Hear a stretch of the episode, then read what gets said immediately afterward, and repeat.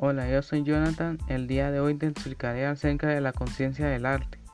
El arte es un reflejo creador de formas, de imágenes artísticas y constituye un importante medio de asimilación y creación estética del mundo.